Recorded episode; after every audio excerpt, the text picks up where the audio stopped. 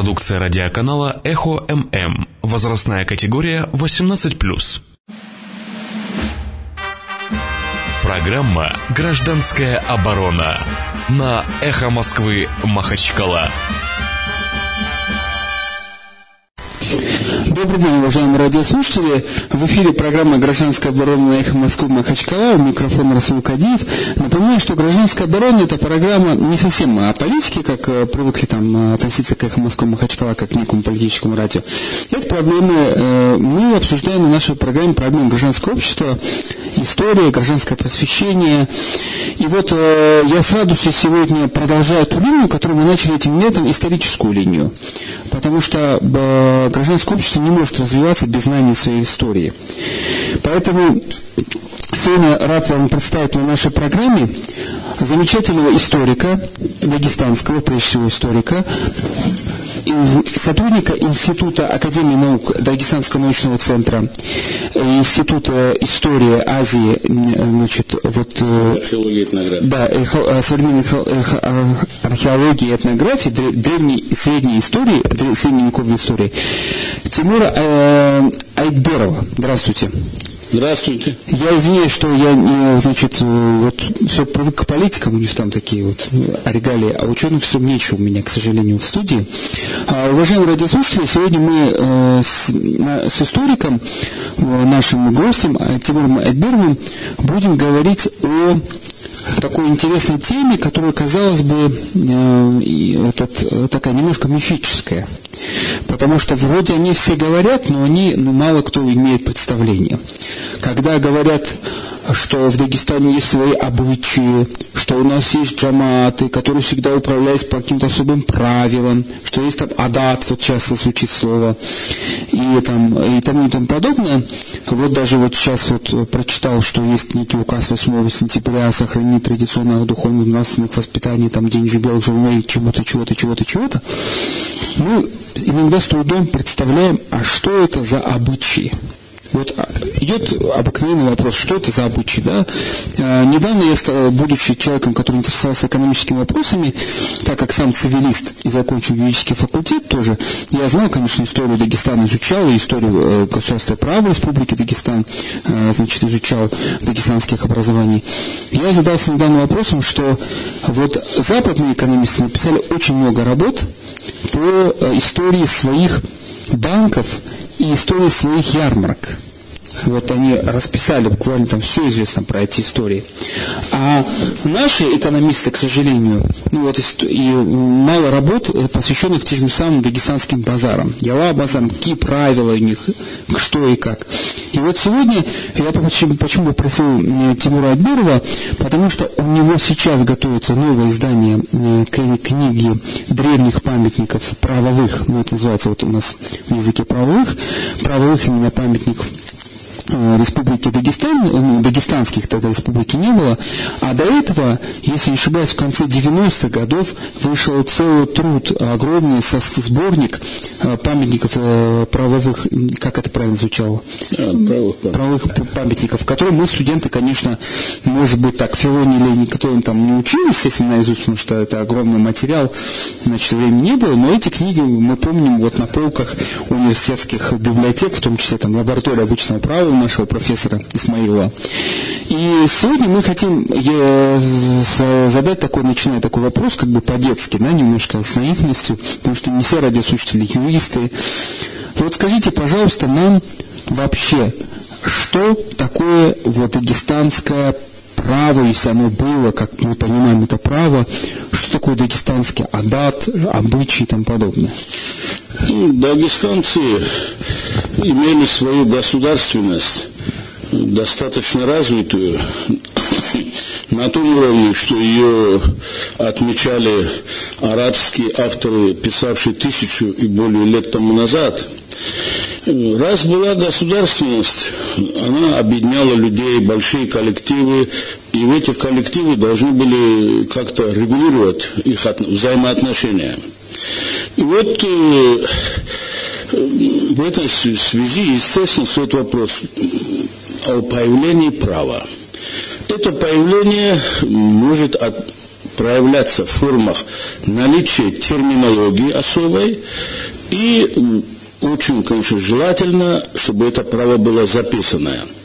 Но прежде всего должен отметить, что у народов Дагестана кроме слова «адат», арабского слова, у нас есть свои слова для передачи понятия права. Ну, например, аварский, бахс, бахс, вот ряд, линия, вот и в русском тоже говорят, великий князь рядил, да, ряду, ряду, вот, вот, вот. Значит, у нас случайно такое же, значит, совпадение семантическое.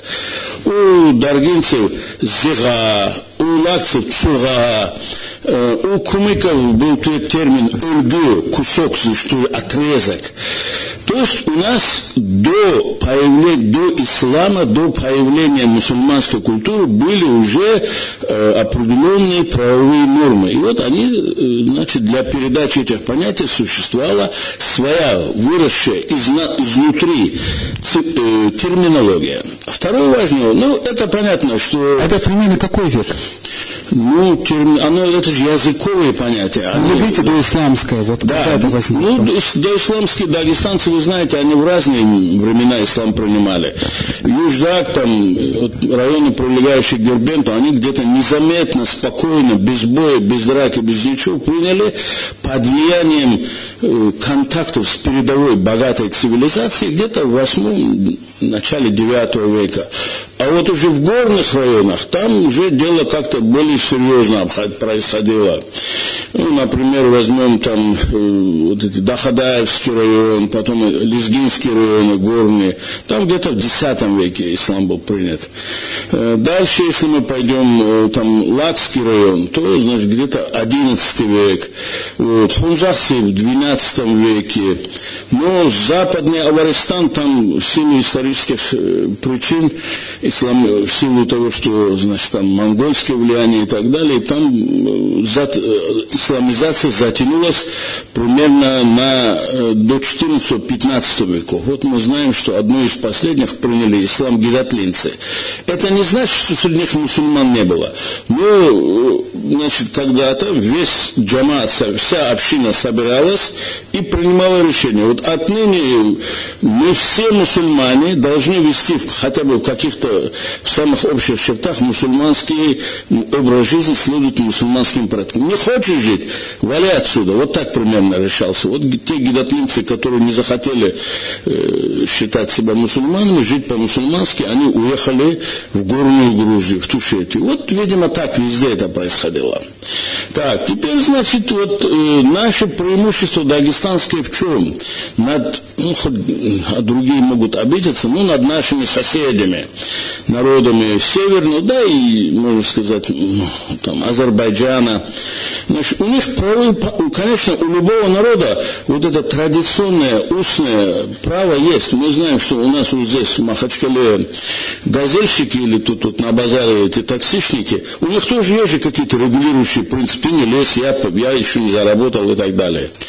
Но стоит вопрос о существовании записанного права. Вот у нас, или как бы писанное право, ну, по-русски немного это такое, да, принимает записанное, будем, будем говорить, вот ни у кого этих народов нету, только у дагестанцев, в силу того, что, во-первых, здесь мусульманская культура рано, э, относительно рано проникла и укоренилась, здесь появилось много очень умных, начитанных людей, вот эти люди не ленились записывать нормы местного права. Вот у нас таким образом у чеченцев, у них, вот я знаю, у них где-то с конца 18 века есть одна запись права.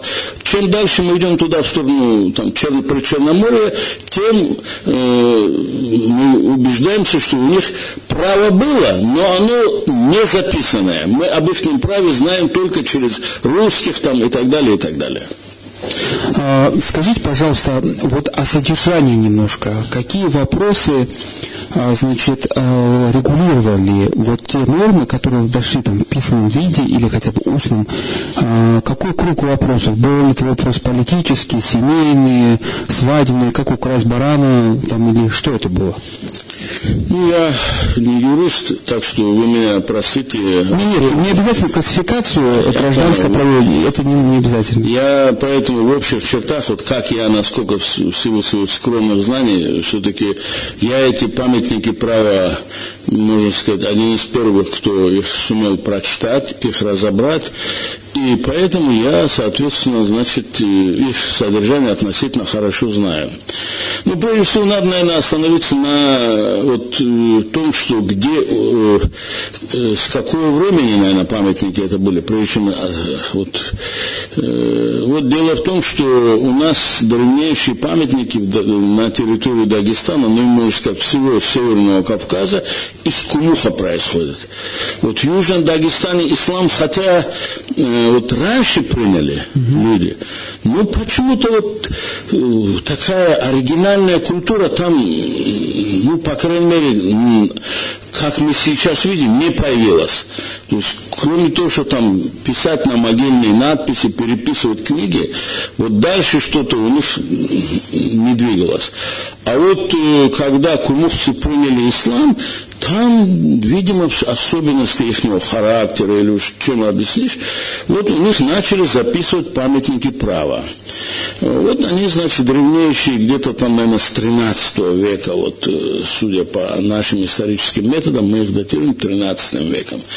Ну вот у них какие проблемы в основном были в то время? Э, значит, объединить общину, э, сделать так, чтобы обида, нанесенная одному человеку, касалась всех. Вот, значит, или, на, или обида, нанесенная одной маленькой общине тоже касалось всех. Соответственно, если кто-то, кого-то обидели и ему не помогли, а он кричал помощь, харай, харай кричал на помощь, значит, э, каждый член общины штрафовался, штрафовался. А если уже, значит, вот так целую, целую общину кто-то обидел, и какой-то там такой мудрец, э, значит, сидел в кустах, когда на его земляков напали, то по выходу его штрафовали очень жестко. Большие штрафы, там 300, там 500 овец и так далее. В общем, штрафы гигантские были. Вот. Далее, э, ну, наши дагестанцы все-таки учитывали социальный фактор. Вот наши, как вы юрист, вам это, наверное, как не понравится, да, а наши дагестанцы понимали, что без учета социального фактора наказание не может быть ощутимым. То есть для, например, сейчас бедняка какого-то, его там на 20 тысяч оштрафовать за проступок, для него это действительно потрясение, он задумается. А для богача что такое? Ему 20, там, 30, 50 тысяч, он фу, плюнул и пошел дальше. И его дети будут продолжать вести такие же. Вот. Поэтому наши деды, оказывается, полнее были, чем современные законодатели. Вот в том числе в Кумовце, значит, они, у них население делилось на пехотинцев, то есть пешие воины, простонародье, да, и кавалеристы, то есть рыцари, риттеры, да. Вот, значит, э, наказание э, по всем отношениям риттера было более, там, два-три раза выше, чем наказание простого э, пехотинца, простого солдата. Далее, ну что они там, какие проблемы? Да, надо отметить, что впоследствии наши правовые памятники особенное развитие получили в аварских районах. Ну, видимо, там большие территории, уж я не знаю как. Вот, например, как ни странно, в Хунзах и в Тляроте, значит, и в Тляроте, там сохранились памятники. Э, а вы чем они были? А? На камне, на шкуре, на бумаге? На там бумаге, не было. на бумаге. Ведь а почему? Арабы же усвоили изготовление бумаги от китайцев уже там, в 8-9 веке. И мы, дагестанцы, значит, ну, покупать мы, конечно, не любили. Мы сами освоили технологию изготовления бумаги и записывали э, эти правые памятники на бумаге. Э, Причем обязательно делали в двух-трех копиях. То есть основная копия писалась она, по-моему, как я думаю, на отдельном листе, по, заверялась печатью, а потом на большом Коране делались, делалась копия. И, значит, в случае там возникновения, если даже этот отдельный лист исчезал, на Коране сохранялась вот эта копия. Вот так на бумаге писали. И у нас в Дагестане мы персидское слово кагаз, кагыз там и так далее, кагат. Вот мы на бумаге писали прекрасно. А, скажите, пожалуйста, такой вот вопрос э, на злобу А, если вы знаете, конечно, встречались ли вам нормы, которые регулировали некий порядок, процедуры выборов определенных, там, не знаю, что слово, должностных лиц, там, пастухов, там, кого. Ну вот я слышал, что были якобы какие-то кувшины, как какие-то камушки, что проходили какие-то выборы. Было ли такой реальности? Вот, вот что-нибудь было такое? Или ну, эти памятники не касались этих вопросов? Ну, вообще, вот э, это мы знаем, конечно, из истории Греции, вот эти приемы. Я думаю, не исключаю, что в книгах какого-то тут э, этнографа, э, который писал там, уже 70-е, 80-е годы, такие, такая информация может быть. Почему? Потому что в 70-е, 80-е годы стариками были те люди, которые которые учились там в русской школе, в русском университете, и эти факты знали, а потом им забывали их и уже рассказывали как что-то свое. Ну, у нас в Дагестане, вот я насколько помню, там таких, по-моему, не было таких моментов. У нас в основном власть как-то передавалась по наследству во многих местах, по наследству. Княжеская. Да, княжеская власть. Ну, что-то вот такого не помню. Я знаю, что там такие проблемы. Вот очень редко взяточничество было, очень редко ну, уголовное право. Вот такие вопросы их больше интересовали. А, мы, уважаемые радиослушатели, можем принять ваши звонки даже. Телефон 56 105 2, телефон нашей студии 56 105 2. Наш, напоминаю, что у нас в студии историк Тимур Айберов. Он, э, значит, подготовил еще в 90-х годах целый сборник памятников дагестанского права, документы. И сейчас готовится к выходу новый э, его сборник более древних э, документов. И вот в связи с этим мы хотели бы так уточнить, так все-таки, ну вот а, понятно, что кто-то овладел арабским языком, арабская культура, письменность, значит, в том же Кулухе, как вы сказали, начали записывать. А откуда ноги растут у самих дагестанских Э, значит, от этих адатов. А, вот я слышал такую версию, что так как это вот аварцы были там христианами, там какая-то часть, а, у них э, пошло оттуда. Другие говорят, что вот это Кавказская Албания, вот эта история. Откуда ноги растут у дагестанского адата? Ну, это вы подняли одну из самых сложных таких проблем. Э, значит, некоторые нормы, некоторые нормы – они являются э, итогом приспособления шариата. То есть люди вот стали мусульманами, но они понимали, что нельзя вот сразу этих горцев э, амбициозных, самодостаточных, вот заставить их, значит, например, не воровать. Какое? Они, например, есть у нас общины, где, где воровать скот у, даже у своего сельчанина и в, выскочить из этого считалось героизмом. Я прошу прощения, э, извиняюсь, у нас просто приоритет перед радиослушателем, у нас один звонок примем сейчас вот. А, извиняемся, мы радиослушатели, продолжите про, про воровать и героизм, я извиняюсь. А, да. Значит, э, э, вот тут они э, применяли, откуда это что? Ну, я думаю, что это или оно, я сравнил, я заметил, эти нормы, например, встречаются э, в европейском раннесредневековом праве. То есть э, штрафовали они. Ну, они ну, по шариату, например, руку отсечь. Ну, для того, чтобы руку отсекать, надо, э, во-первых, чтобы воров было не так много, всем же рук не отсекешь. Потом надо, чтобы была какая-то сильная государственность, которая позволяла бы вот, э, значит, существовать палачу, э, понятно, все, да, целые институты. Тут все это у нас обходились в основном штрафами до Шамиля.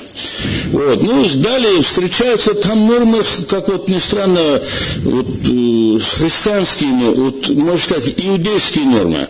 Вот для Латинском э, этом районе там были очень древние памятники права 15 века.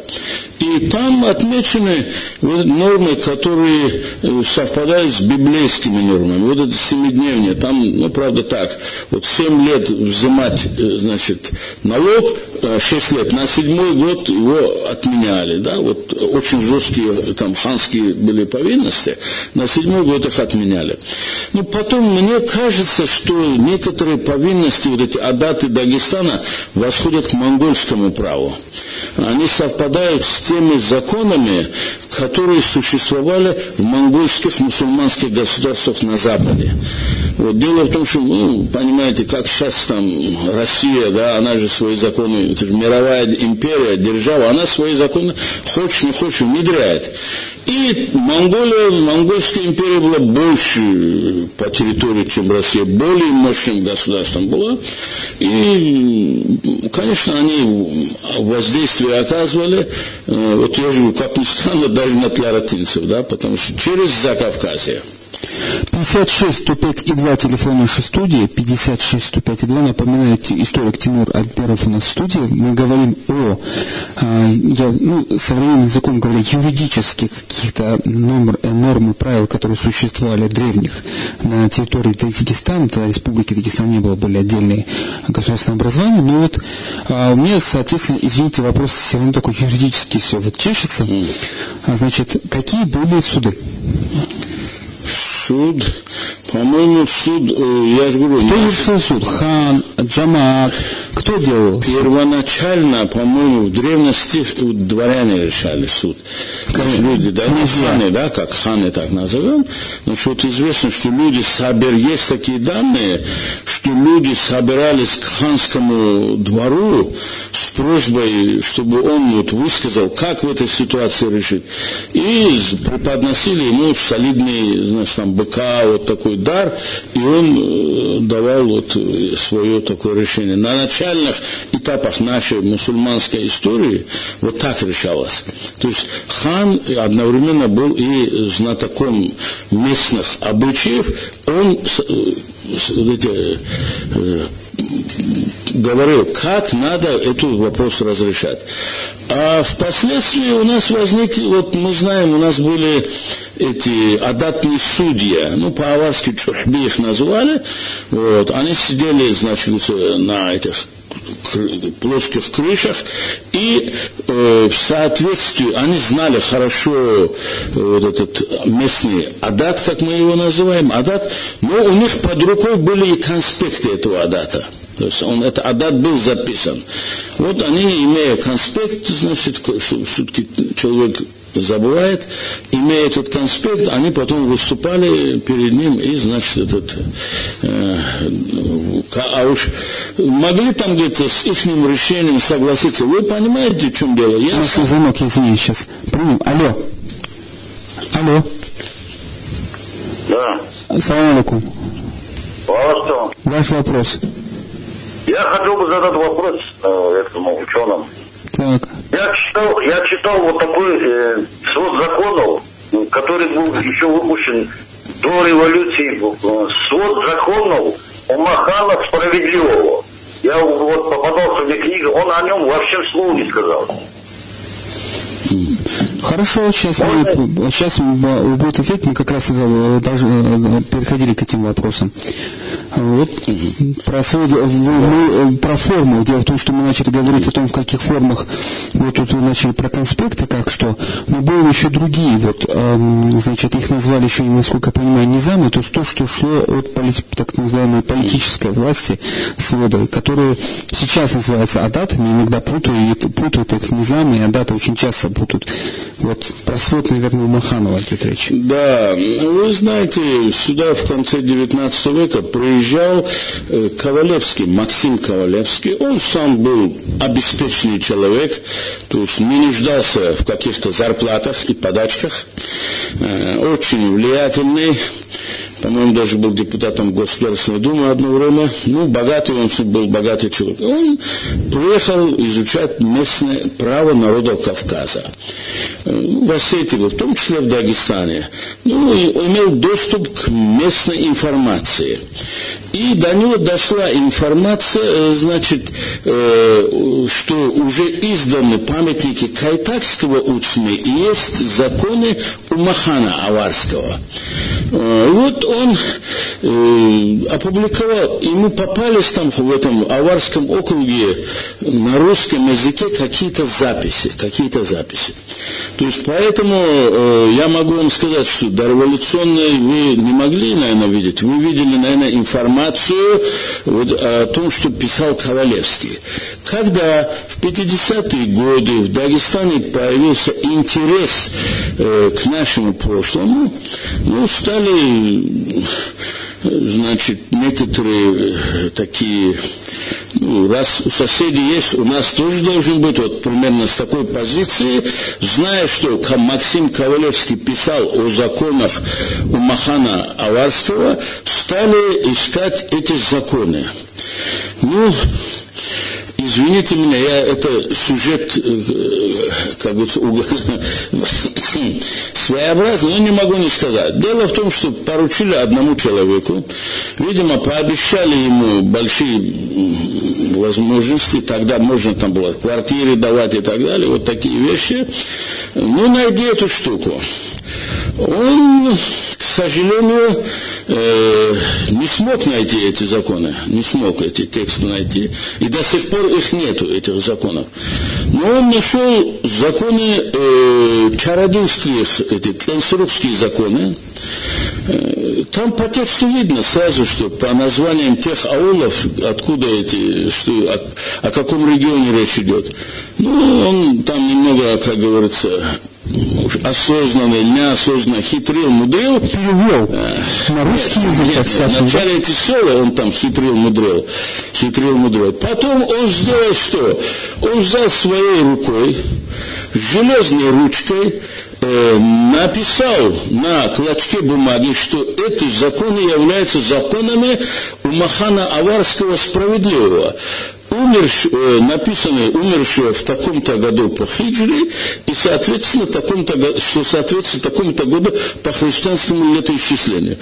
И дал одному уважаемому человеку, который юрист он был хороший, уважаемый, умный, но в этих вопросах, вот, э, в источниковических, видимо, он не очень разбирался. И, короче говоря, вот этот, эта подделка, подделка, она была э, опубликована в 60-е годы, а сейчас переиздана под названием «Законы у Махана Аварского». Одним словом, в Аваристане есть очень древние законы в большом количестве, я могу о них потом поговорить. Вот самые памятники у нас 15 века, они более, например, развиты в Аваристане, чем у других народов эти памятники были, хотя появились несколько позднее. Но законы у Махана Аварского э, нету, к сожалению, не удается их найти на восточных языках не удается их найти. То есть вот, ага. в языках народов носителей и носителей, которые от этого были? Ну, я вообще сомневаюсь, что у наших дагестанцев были... Системные? От... Нет, у нас была система, но у нас, например... Кодифицированные, вот, например, адаты Кумухского ханства угу. не было, а были адаты села Кумух. И вот адаты Хунзаха есть ну, не было законов аварского ханства. Вот, а, не было у нас такого. Вот, То есть это было, как местные, местные, они к нам в руки не попали. Местные акты. Да, да, вот местные. Вот, не запутать местных актов и с э, актами да. каких-то политических образований, союзов политических. Ну, если там большие села. Вот, например, да. Тленсуров, там было население меньше, по-моему, чем в Хунзахе, в одном Хунзахе до революции. Да, и вот там мелкие села, они же не могли свои какие-то законы Вот. А у них было вот этот Ленсуровский, или вот это самое еще рядом, как же их называют, этих, Рисор, Рисор, Рисор, это Дусрахский, вот у них были адаты. А такого памятника у Махана, к сожалению, будем искать, надеюсь, найдем. У нас небольшая, короткая реклама на «Эхо Москвы Махачкала». Вот Реклама. Еще раз добрый день, уважаемые радиослушатели. В эфире программа «Гражданская оборона». Сегодня а, у нас в гостях известный дагестанский историк Айтимур Айберов. И мы говорим о его очень такой исторической тонкой специализации. Это памятники, правовые памятники дагестанской культуры, если так можно вот выразиться. В первой части программы он нам рассказал а, очень важную информацию, на мой взгляд, а, может быть, для нас неприятную дагестанцев, как гордых, что на самом деле пока не найдены, кодифицированные, как мы понимаем, там, в Европе вот этих кодифицированные памятники, акты э, нормативных актов и кодекс э, Умахана Справедливого, это всего лишь, ну, как выяснилось, если так можно сказать, подделка человека, который очень хотел получить советскую на квартиру, так образно говоря. Но все же, э, чтобы не слишком разочаровывать, и это еще скажут, что это, что же получается, что все памятники пошли, все, что мы знаем от Чародинского района, что ли, давайте мы все-таки этот, огласим, если в каких вот наиболее известных, кроме, естественно, Кумыха, которые вы назвали, в других районах горных, мы говорим о Дагестане, это который существовал тот Дагестан горный, э, в районах, у кого какие были памятники. И самое главное, э, сразу попросил бы ответить, кто был вот носителем этой информации чаще всего? И как э, ну, я должен сказать, что у нас в Дагестане, э, в Горной, если брать Дагестан, значит, особенно правовая система развилась в аварских районах, где были и традиции государственности, и были сильные общ... Э, горские общины. Ну, вот древнейшие, значит, э, например, как я сказал, у нас есть памятники из с территории Аварского ханства, они от 500 лет, более 500 летней давности, и такой же давности есть из Кларатинского района. Это, правда, они дошли до нас в копиях 300-летней давности. Но это тоже ценный факт. Далее, много памятников э, вот времен первых Романовых, то есть времен дедушки и отца Петра Первого, так условно назовем, из Аварского ханства. Они сохранились в подлинных рукописях. Это памятники, это правые памятники, в основном посвященные разным аспектам уголовного права. Э, из э, разных сел. Например, селение Обода, селение Ахальчи, там... Хунзахский Обода. Да, Хунзах. Потом, значит, есть памятники вот из Батлуха, вот из той зоны. Значит, они сохранились для нас в подлиннике. Они существовали, их сделали в форме соглашения. То есть, как я понял, вот община собиралась, ну не каждый, конечно, а лидеры так называемые, и э, принимали решение, слушайте, вот в нашем селе там да, воровство или там оскорбление. Вот, например, такой вопрос. Вот э, мы знаем, что бывают люди, которые любят за глаза там на девушек, на женщин там. Я видел, что ее с кем-то там обнимается, я видел, она с кем-то там уединяется и так далее, и так далее. Это не только в наши дни, но, оказывается, и тогда было. И вот э, уже 400 лет тому назад, тут там, на Хунзарском районе, если кто-то говорил в отношении женщины что-то такое неприличное, его сразу за шкирку брали, ему говорили, докажи, приведи убедительный доказ. Нет, заплати быка. И получалось, что значит твой язык, вот посчитайте, бык сейчас сколько стоит? Ну, где-то тысячу долларов, наверное, самое меньше, да? Ну, цены же они относительно не меняются, да? Даже тогда вообще-то мясо дороже даже было. Вот получалось, что значит вот такой аспект даже вот, значит, наших горцев интересовал. Э, значит, вот кто из, они эти принимали такие решения, при этом обязательно привлекали видного ученого, э, который знал мусульманский шариат хорошо и знал местные обычаи.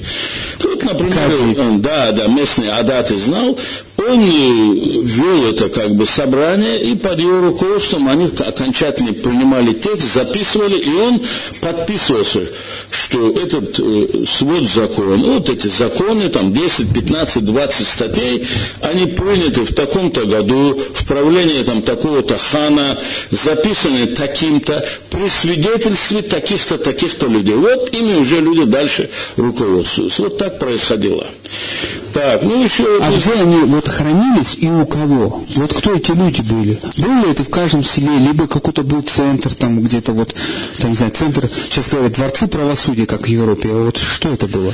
Ну, где хранились подлинники, э, вот очень редко, большим трудом удается установить. Значит, они, я говорю, вот эти подлинники, во-первых, заверялись кадийской, э, например, печатью э, главного кадия Аварского ханства, вот заверялось его печатью. Видимо, в ханском архиве они хранились, но обязательно их копировали для тех э, общин, которых это затрагивало, эта проблема. И вот у них на Коране, на обложке общественного мечетского Корана эти обычаи писались. Возникала там какая-то э, необходимость решить. И вот они обращались к этому тексту, смотрели, как, что там, и дальше уже там э, значит, решали, ну, наказывали ну, и так далее. А, в Европе, если мы вот говорим, да, вот э, юридическая мысль развивалась там такими скачками. Мы помним, что они долго искали э, так называемое римское право, которое на самом деле, вот то, что они говорят, нашли кодекс Устиена, это на самом деле вот римская церковь, э, потом Болонский университет, вот это составило первое место преподавания римского права в ну, средневековой Европе, в том смысле, что это был просто сборник э, обучения для мировых судей, у Устиняна уже развалины в Восточной Римской империи, на самом деле. А кто и там были, естественно, известные э, юристы, там даже вот по римскому праву смотришь, там Ульпиан, там этот, этот, значит.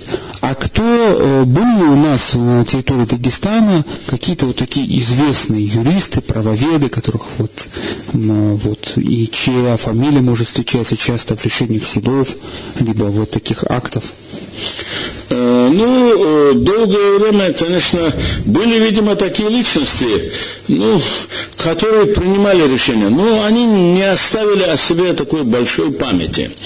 Но были некоторые личности, которые действительно оставили большую память. Они, вот, может, как сейчас у нас, вы знаете, у нас же раньше как было, вот не секрет, что в годы перестройки у нас были базары, где продавали вещи, и были базары, где продавали дипломы. Да, были такие базары, в том числе в Махачкале, и несколько. Э, и на этих базарах много было этих людей, их купили, абсолютно безграмотных. Э, и, значит, э, попробуешь, все это знали, но не, не докажешь.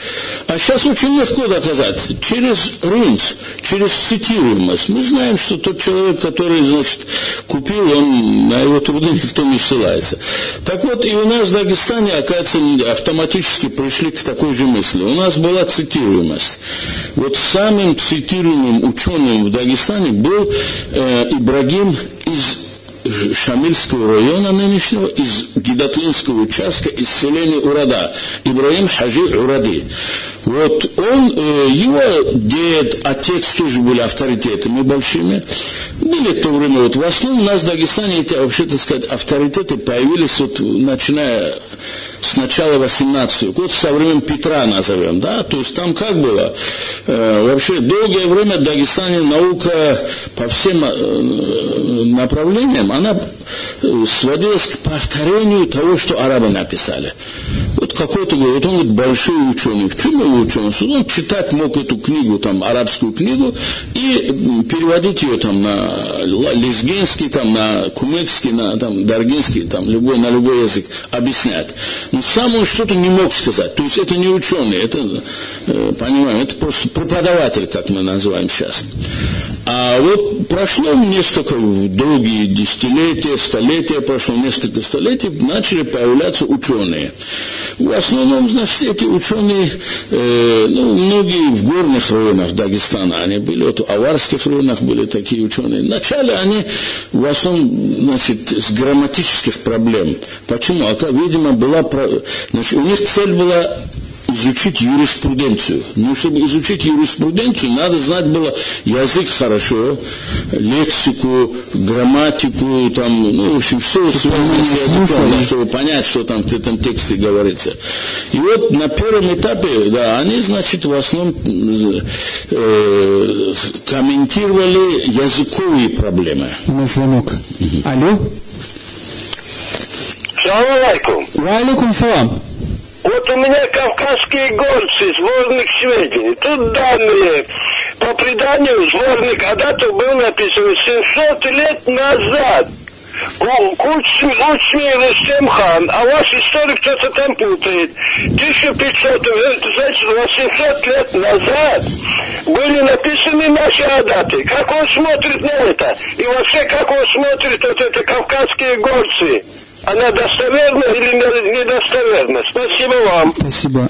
А кто автор, я не понял. А, я понял. Значит, э, дело в том, что э, в XIX веке, когда русские обратились к изучению своих практических целей дагестанского права, вот одно из первых, э, что в их руки попало, это был, э, был сборник э, этих законов Рустемхана. Рустемхана.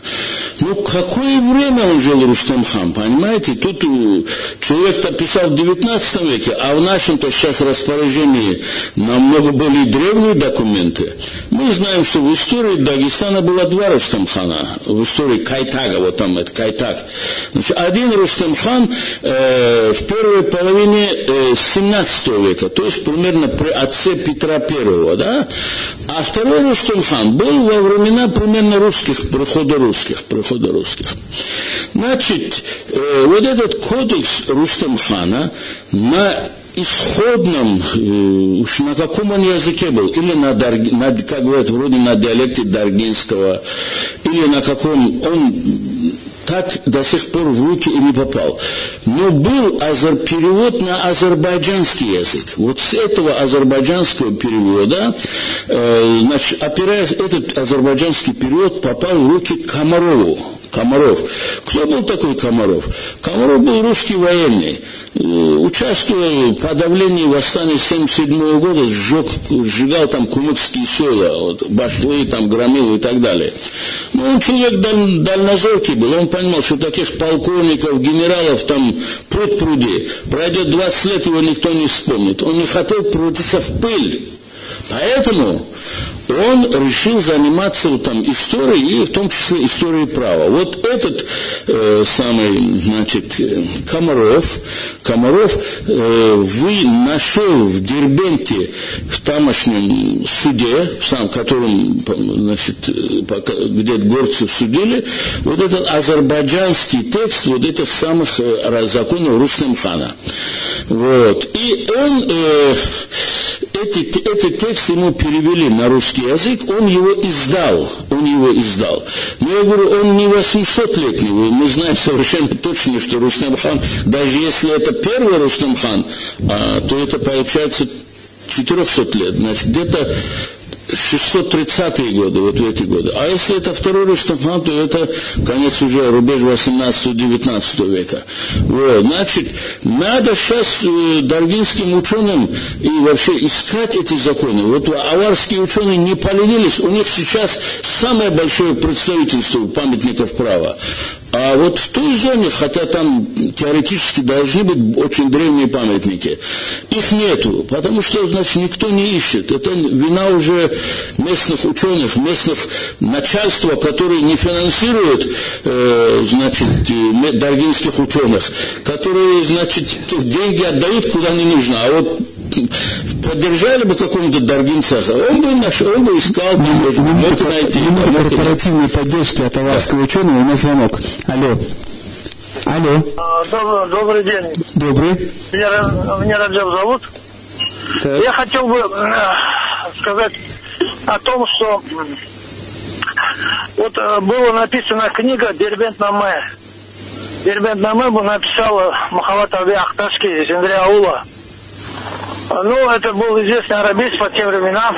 И вообще, вообще все, все село было этот, из ученых, там, этот, э, грамотных людей, ну, богословие. исламском. Вот, туда, если приедешь, даже этот, на одной улице, если стоишь, 7 минаретов низкорослых, ну, старинных можно посчитать, 7-8 вот. Вот что я хотел сказать. Вот тогда, тогда, вот Мухаммад Алахташки написал э, по арабским источникам книгу вот эту, Дербетнаме, ну это что иное, история Дагестана, да? Вот. Э, и вот э, эта книга была вручена Петру Первому по, по прибытии сюда. Тарки, Шамхала Тартуз была вручена ему, эта книга. И эта книга попала в научный оборот. Это единственная книга, которая э, ну, говорилось об, э, в книге, кто здесь живет. Э, европейцы могли прочитать, что, что за народы здесь живут и когда живут. В чем у вас вопрос? Эта книга, да, вот это вопрос такой, что вот э, ее, это Дербентовый переводил и этот э, Альхан Аварский, Хунзарский, Максут. Вот. Он этот, э, там были на нескольких языках. Э, этот, в чем вопрос? Джанакайским, Джанакайским, вот. Вот я так, не, так и не понял, вот это, что за язык, вот этот джанакайский, что ли, вот как-то я, я понять не могу. А, вот, понял, все. Э, мне никто тоже не может определенно ответить, что за язык это был. И ну, на что он похож. Хорошо, спасибо вам большое. Сейчас, наверное, ответит да. историк.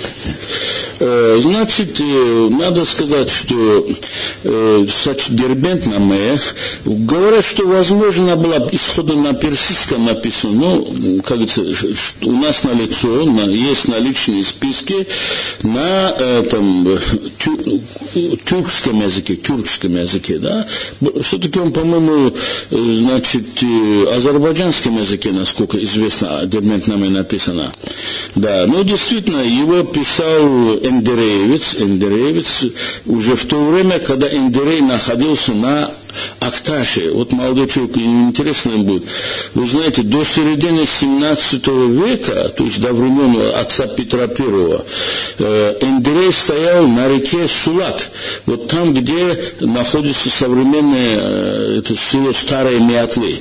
Вот там находился Эндерей, да, а потом уже они переселились вот на нынешнее место. Значит, что за язык? Это не джалат, это джагатайский язык, он хочет сказать, джагатайский.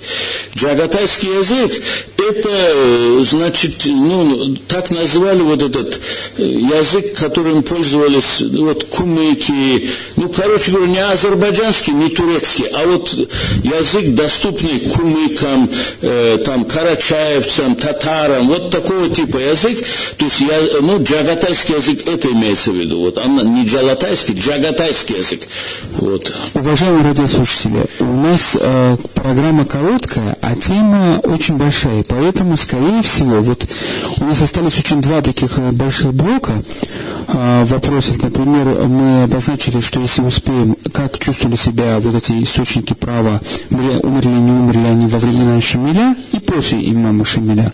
Но мы, наверное, попросим нашего историка, э, курса эксперта Тимура Акберова еще раз прийти на, в эфир, продолжить эту тему, потому что у нас сейчас программа подходит к концу. Еще раз э, хочу бы сказать, э, я не знаю, продается эта книга по первое издание, сборник, э, уже не продается, да? Но вот ждите, вот Тимур Акберов заканчивает э, новый сборник до Нового, древних, до Нового года э, сборник древних памятников дагестанской паровой культуры. К сожалению, там большинство, как выяснилось, аварские, к сожалению. Нет, лакских там тоже. Лакские, лакские, лакские, аварские. Все, что в горах написано, там будет. Ну вот, к сожалению, вот мы к даргинским ученым обращаемся, что вот тоже от вас ждем. Это была программа «Эхо Москвы Махачкала», э, на «Эхо Москвы Махачкала» программа «Гражданская оборона». Э, гражданское общество не может жить без гражданского просвещения и знания своей истории. В гостях у нас был великолепный историк Тимур, Тимур Айтберов, который доступным языком нам говорил очень важные вещи. Спасибо вам большое. Очень приятно. До свидания. До свидания.